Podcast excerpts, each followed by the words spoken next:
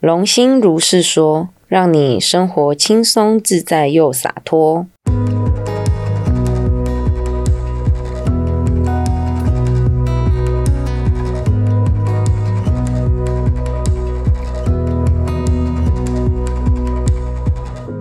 Hello，大家好，我是扎巴，我是露西安娜，我是莉莉安娜。哎，我们又来到了龙心如是说的高我与疗愈的下集。我们要补充一个比较重要的东西，OK？首先第一个呢，就是我们要跟大家讲，因为我们第一集有讲过什么是家牌嘛，就是家族系统排列，我你们都知道嘛，对不对？然后我们也其实有跟大家讲过，在做家牌时大概是什么样的状态，然后就是在潜意识的层次工作。但是因为我提到嘛，后来因为龙心的加入之后呢，我们在进行家牌时的状态就变得很不一样，嗯，就是会处理到很多平常以我自己个人要处理没办法处理到的东西们。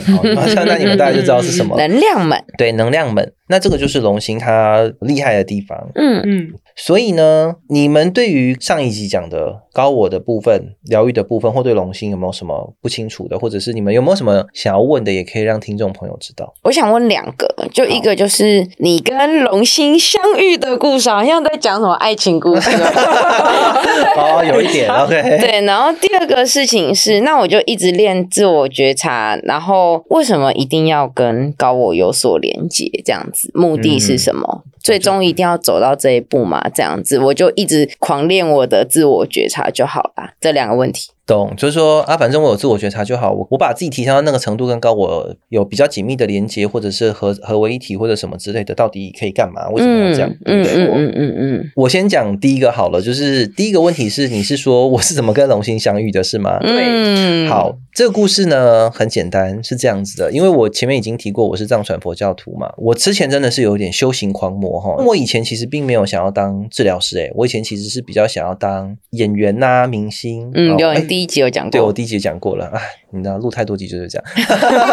好，所以我当初接触身心灵的目的，主要就是想要找到一个解方，帮助我把我想要走上这条道路的所有障碍清除。嗯，很简单。然后那个时候我刚好就是因缘机会，我就是加入了藏传佛教的这体系。嗯，而且很妙哦，我加入藏传佛教也不是那个因缘也是很奇妙。其实是这样子的，就是我不是讲说我前面有四年是那个大学的时候是在那个道教公庙嘛。嗯，然后后面因为最后一年我真的觉得。啊，有点受不了了，我觉得不想再去了。嗯，然后刚好里面有一个，就是同一间宫庙里面的一个师姐呢，她就说，哦，她刚好认识一个算命师，就说，哎，他算的很准哦。我想说，哦，是哦。她说，对啊，你要不要去算算看？我说，哦，也好啊。那我去找了那个算命师之后呢，嗯，他是算什么紫微八字的？那算的过程中，我就看见他的工作室里面呢，他的四格柜当中，我就去的时候，我就觉得，嗯，我怎么觉得有一双炽热的双眼 从他的四格柜里面在看我？我想说，哦，奇怪这样。然后我就一转头就看到。一张绿度母的唐卡，嗯，也是一张唐卡。然后他他的眼睛眼神画的非常的传神，是好看的啦哈。然后就觉得，嗯，就是我就有股有股视线从四格柜里面射出来，我想到什么意思？就是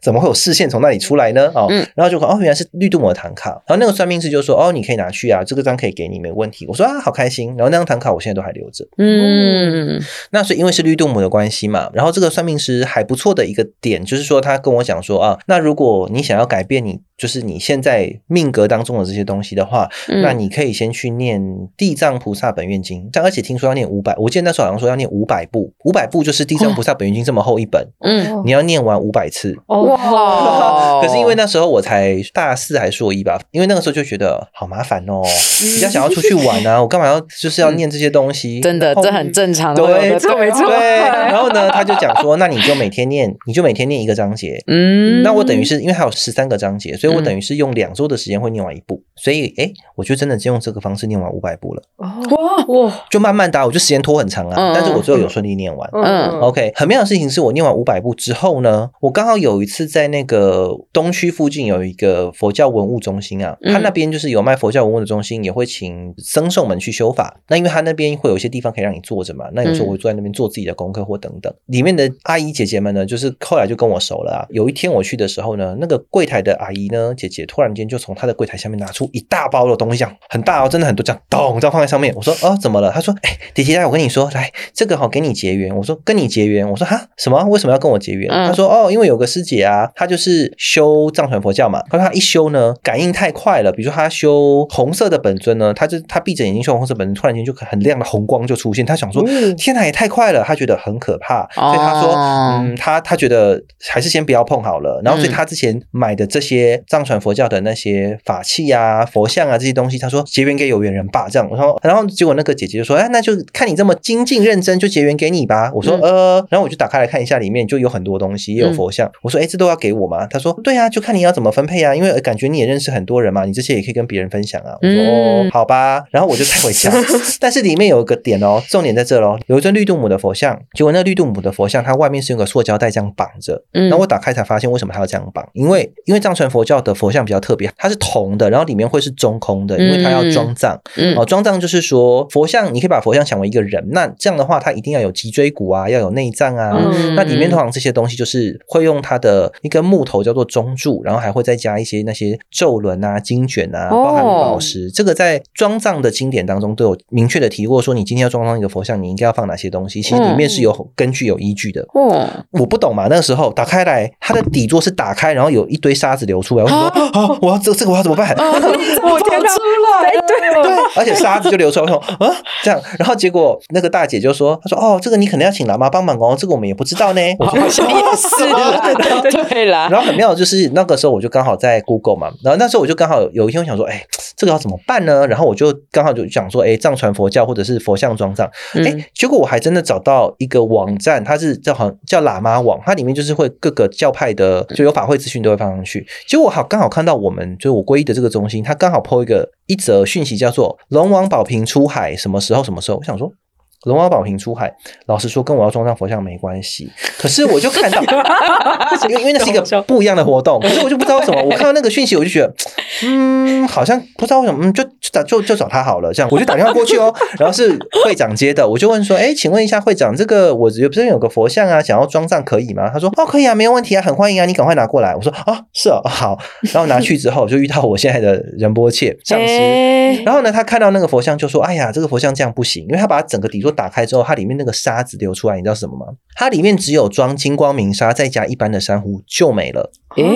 那你想一下，我前面说了，他其实应该要装哪些东西？对啊，他怎么没有装？因为有很多人就自己乱装，哦，啊，那是自己装的，你你懂吗？就是有些人自己买佛像，自己在里面就哦，应该就装这些就可以吧，他就装这样，哦天哪，就是非常的有问题。对，所以你们现在明白为什么我们上集我要这么强调这个东西是，嗯。就很多人乱做啊。那仁波切有有讲了，他说如果你装你拜了一个装藏不如法，里面他装藏没有放好东西的佛像，那你会有相对应的业报。哦天哪。那时候仁波切是这样讲，他说以这尊杜母为例，如果你没装上，它中间没装上中柱，很多东西不齐全，你拜它的话，你下辈子可能会变成蛇，或者是没有脊椎的动物，因为它没有中柱。哦，难怪那个姐姐觉得好可怕。对啊，对啊，所以我们也不能，下来所以佛像真的就 是佛像真的是不能乱拜。嗯 OK，好，这是一个。那这样我就认识了我们仁波切嘛。嗯那不久后我也不是我糊里糊涂，哎，我就皈依他。那后来我就开始做 糊里糊涂的意思就是我真的没有多想，就嗯觉得哦，是不是可以皈依呢？然后啊，后来想哦，好啊，皈依好了。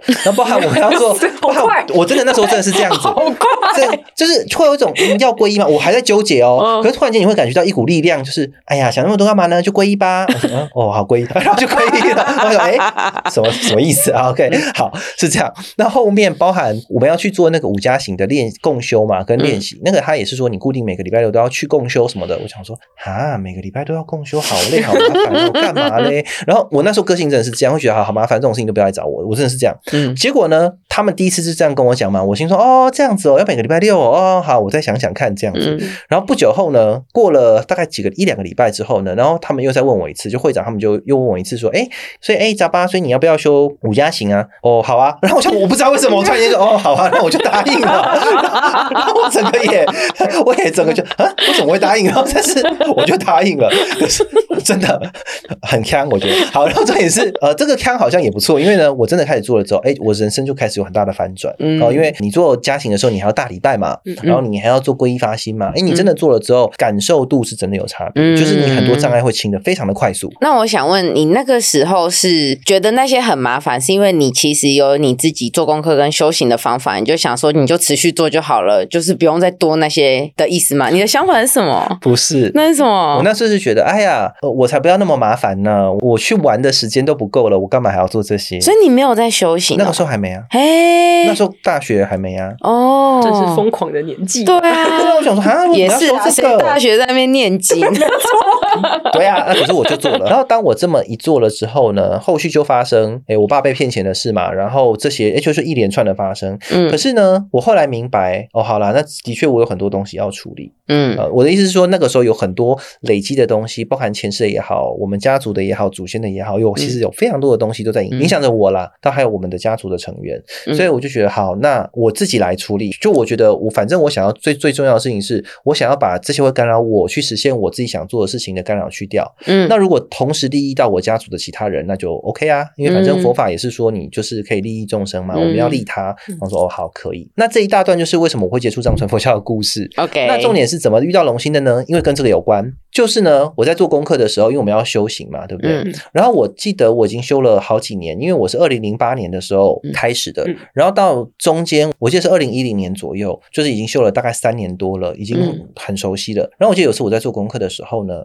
我就想着说，我真的那时候是这样想的。我想说啊，不知道哈，如果真是真的这样修下去，所有东西都清干净，障碍都消除之后，不知道我会嗯变成怎么样。嗯然后当我才这样动念完之后，我突我突然间就我本来在观想本尊吧，我记得那时候念莲师吗？好，反正念一念呢，突然间，嗯，我就想完这个不知道会变怎样的时候，我就突然间看见，哎，一道很亮的白光，嗯突然间出现。那个白光的亮是有点像绝对光哦，它不是真的有人拿灯照你那种，是一种非常深层宁静而且有穿透力的那个光，嗯就是突然间出现。嗯，然后我就看到一个看起来年纪很年轻，很像小朋友，然后双手拿着两朵莲花，然后周围有很多像行星的。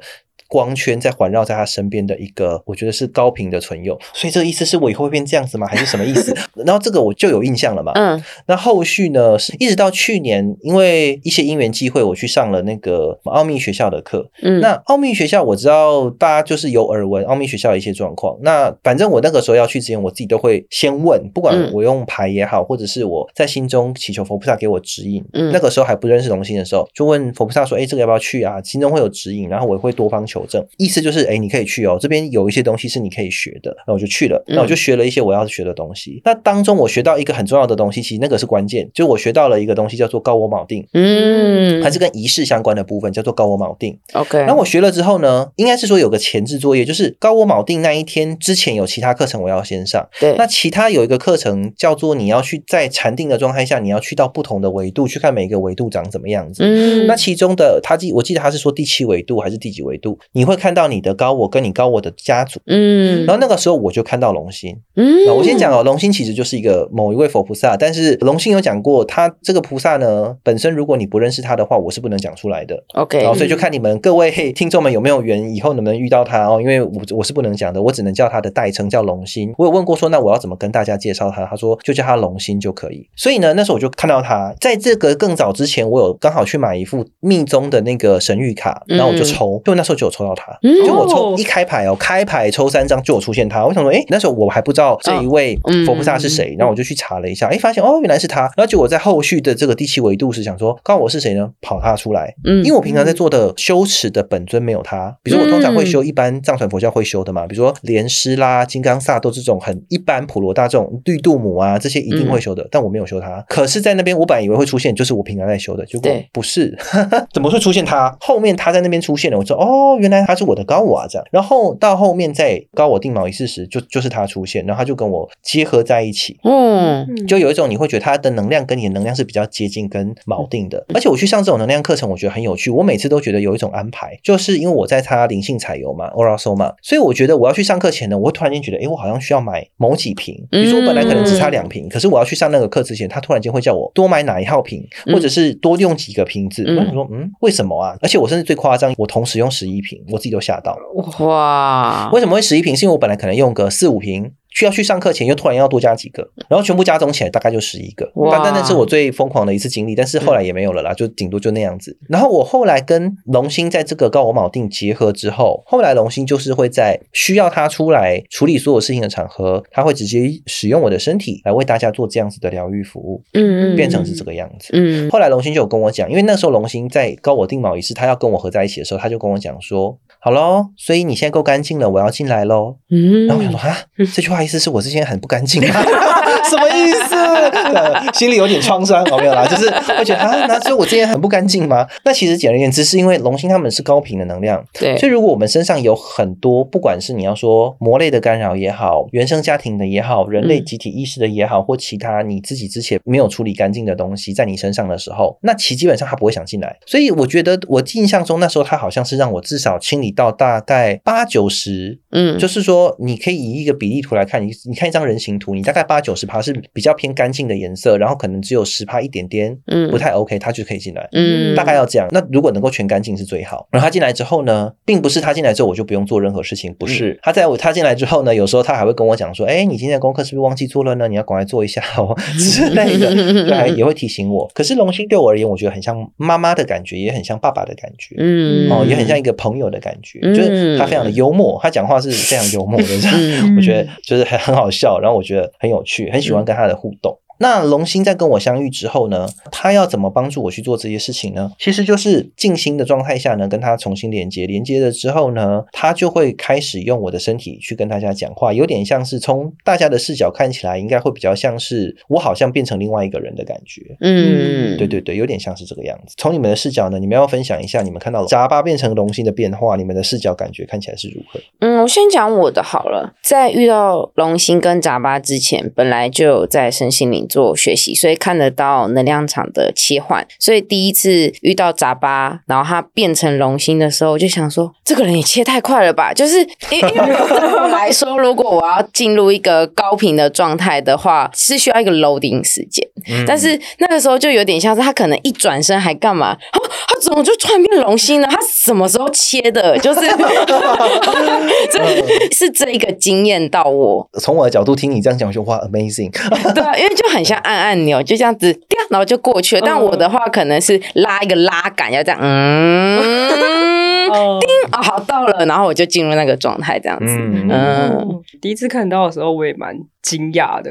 就是我我记得那时候见面的时候，是我一转头就立刻用龙心的语气在讲话，然后 就从是你的，是你一转头还是我一转头？我一转头是因为莉莉安娜才认识的，然后他们都没有跟我讲过龙心讲话是什么状态，他们只说啊龙星是他的高文，然后会进行一些加牌，只有这样介绍，所以实际上我不知道，对，我不知道那个我状态。我们的介绍充满着惊吓。因为我们就是 难以用言语描述，所以也是体验式学习了。哦你到对对对现场就知道是什么状，态。因为那时候我记得蛮清楚的时候，我一看到，我想说，我那个语调一变的时候，我想说，哦，原来这就是龙星吗？我内心其实是惊讶的。然后龙星就第一句话就问我说，我看到他感觉是怎么样？然后嗯，我想说这样问还蛮有趣的，但我那时候惊讶是一秒，但是后来我就觉得好像就应该这样，嗯有一股熟悉的感觉。我就说，呃，我觉得这样挺好的，就是嗯嗯哦，对对对呃对，你有这样讲对对，我就觉得还蛮有趣的。但是当下真的切太快了，就是这种事毫无预警，也没有人跟我讲过。我说，嗯 哦，原来就是这样吗？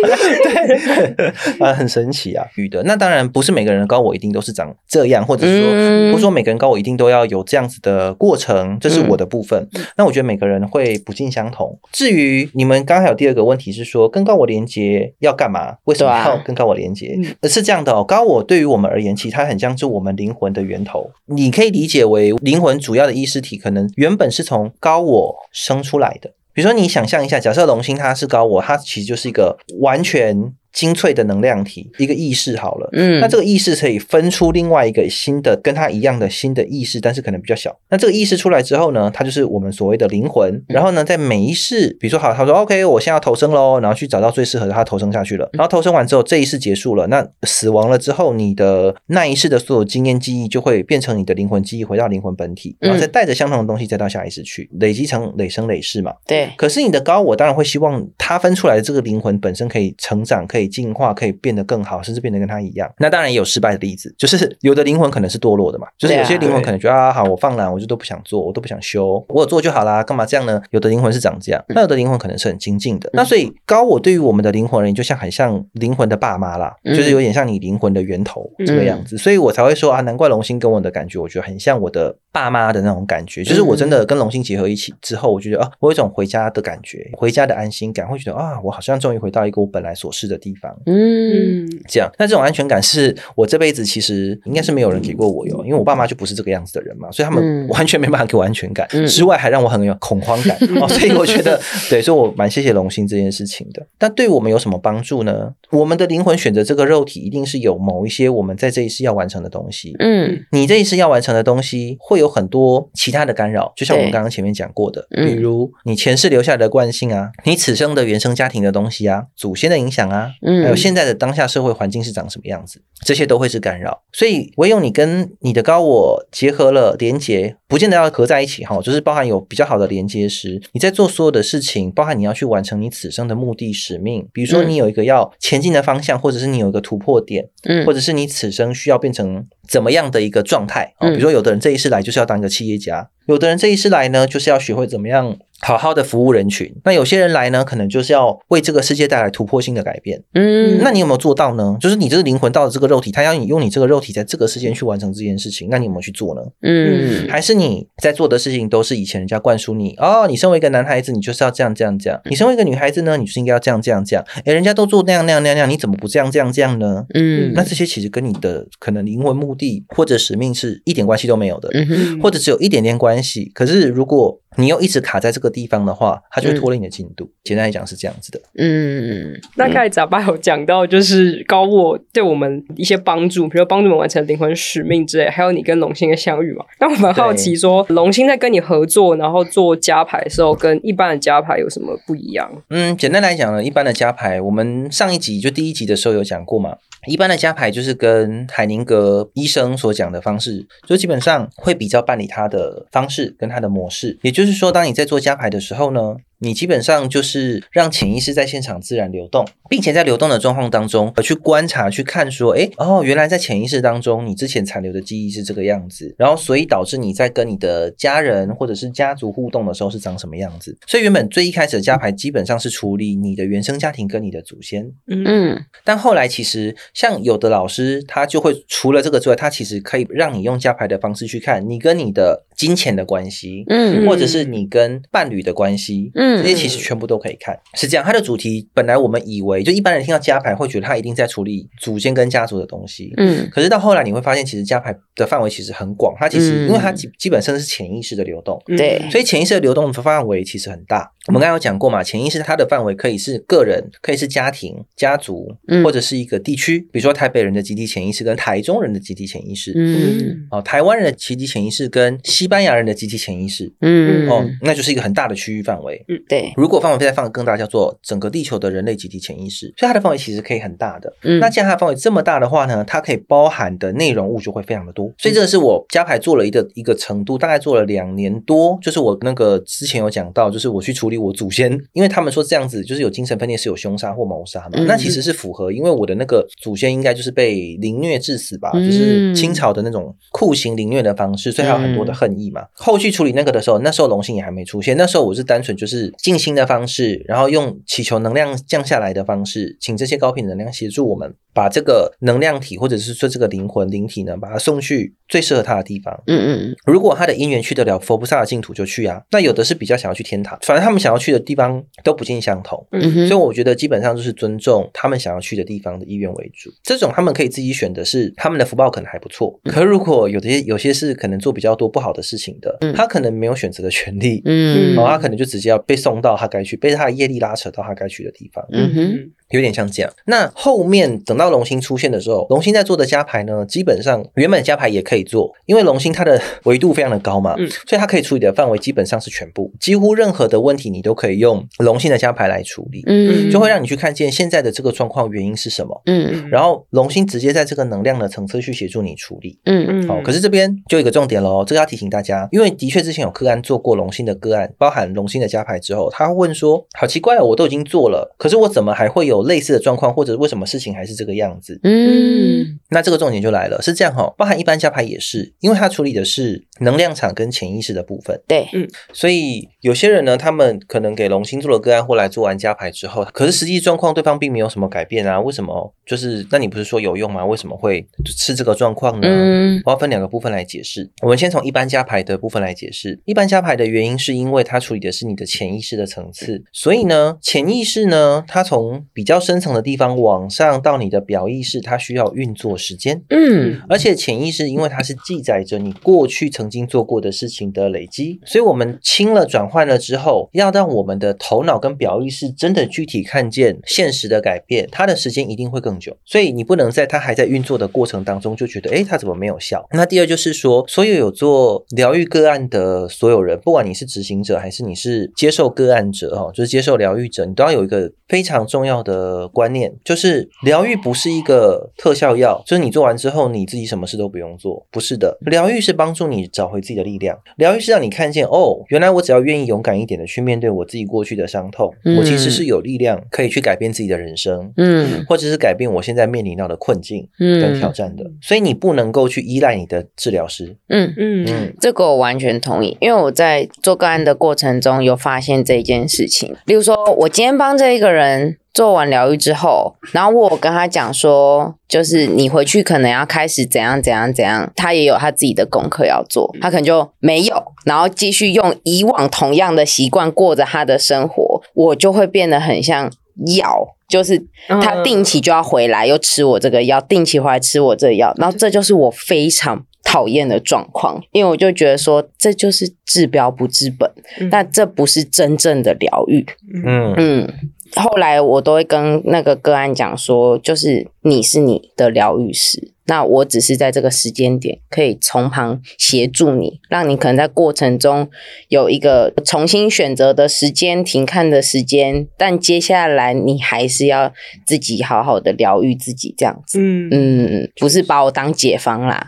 真的，嗯对，没错，莉莉安娜讲的很好。所以呢，像我自己跟个案都会讲说，你做完加牌或者你来抽牌，嗯我建议你的事情，你回去自己必须要执行。嗯，就是说，你自己该为自己努力，你该自己去执行的这些功课不能少。嗯哦，举例，比如说你跟我说，我今天假设是健身教练，你跟我说你要练到什么程度，对不对？嗯，那你只有再来找我健身的时候，嗯会做这些动作，然后你回家或你私底下根本不练，嗯你有可能练到跟健身教练一样吗？嗯不可能嘛！你在家你就不练，那你就是会维持在相同的惯性里。所以疗愈有个重点，第一个我刚刚提到了，就是你除了要看见自己的力量，是有能力去突破当前的困境跟改变你的生命之外，嗯哼最重要的事情是你要愿意为自己负起责任，嗯并且去突破你自己的惯性。你自己嗯原有的惯性，就是我们的惯性可以是很多东西，可以是你的不好的习惯、嗯拖延症、嗯逃避倾向，啊、嗯或者是喜欢推卸责任，嗯顾左右而言他，或者是父权主义的东西，就是啊，嗯永远都是我是对的，你们永远都是错的，只要把责任丢给别人，我就不用承担。为什么我说要有勇气？因为你必须要去承认你自己有这个东西，它需要很大的勇气。嗯，我同意。对，嗯看到那个，所以真正的勇敢不是说哦你在战场上跟人家厮杀，那个叫勇敢。真正的勇敢是你愿意面对自己最脆弱的地方，嗯，而且你愿意承认、接受，对我就是有，对，我就是。但是当你愿意这么做的时候，你会获得很大的解脱。嗯，我同意。对，因为你不会再陷入那个啊，我我怎么会这样呢？我明明没有，我不要，那就是另那是一种抗拒。我要补充一下你刚刚讲到的那个惯性的部分。有时候个案的对话是这样子的：他本来有一个惯性，好，那他看到了，他可能就会往另外一个极端走，就是变成另外一个新的惯性，就是说，哦，好，我这个关系是不好的，那我要那样才是好，所以我就只能那样。嗯，那这里我要做一个厘清。打破惯性的意思就是看到现在有这个，然后你有其他的选择，你依据每一次不同的情况，你用不同的方式去应对，而不是只能这样，或是只能改到了另外一个极端的那个，也是一个新的惯性。所以呢，就是是一个平衡和谐的状态，依据当下都可以使用，而不是就直接。就是照着走了这样。莉莉安娜想的很好，所以简而言之，最好的疗愈状态是你维持一个平衡的状态，嗯所谓的中道。嗯哦，那那个中道的意思，也不是说你你会避开有的没的东西，因为就像龙星指导我或指导大家的方式，就是让我们去实际体验。对嗯，所以有时候你可能必须得要去体验一些其实你不是很喜欢，或者是可能不见得很舒服的东西哦。这样你们可以理解吗？嗯，疗愈有时候会是要经历一些必要的痛苦。对，或者说有的人会以为疗愈就就是啊，让我听听颂钵，听听那个音乐，然后放松，然后很舒服，这不是真正的疗愈。嗯应该说这是疗愈的一小部分。嗯，对，会让你有一点点这样的感觉，但是你不能沉浸在这样的感觉里，以为这是全部。对，这很重要。那龙星的加牌当中，哦，那前面就是会问说，哎，为什么没有效嘛？因为第一个它需要时间，对，第二个，因为你的潜意识会去记录你的表意识、嗯你的意识的行动，对不对？嗯所以如果你不改的话，你等于是你来做完一次疗愈之后，但你剩下回去，你一直在继续加深你原本里面已经储存的东西啊，因为你又在做相同的事情，嗯去增加你潜意识当中记忆的惯性，那你不就在强化它吗？那到时候你再跑回来说，哎，怎么没用？嗯那因为你自己没有去把你该处理的东西好好处理好啊，你把你嗯自己应该要为自己负起的责任丢到治疗师身上。嗯就会变成是这个样子。所以大家要学会的事情是成为一个能够为自己的生命负责的人，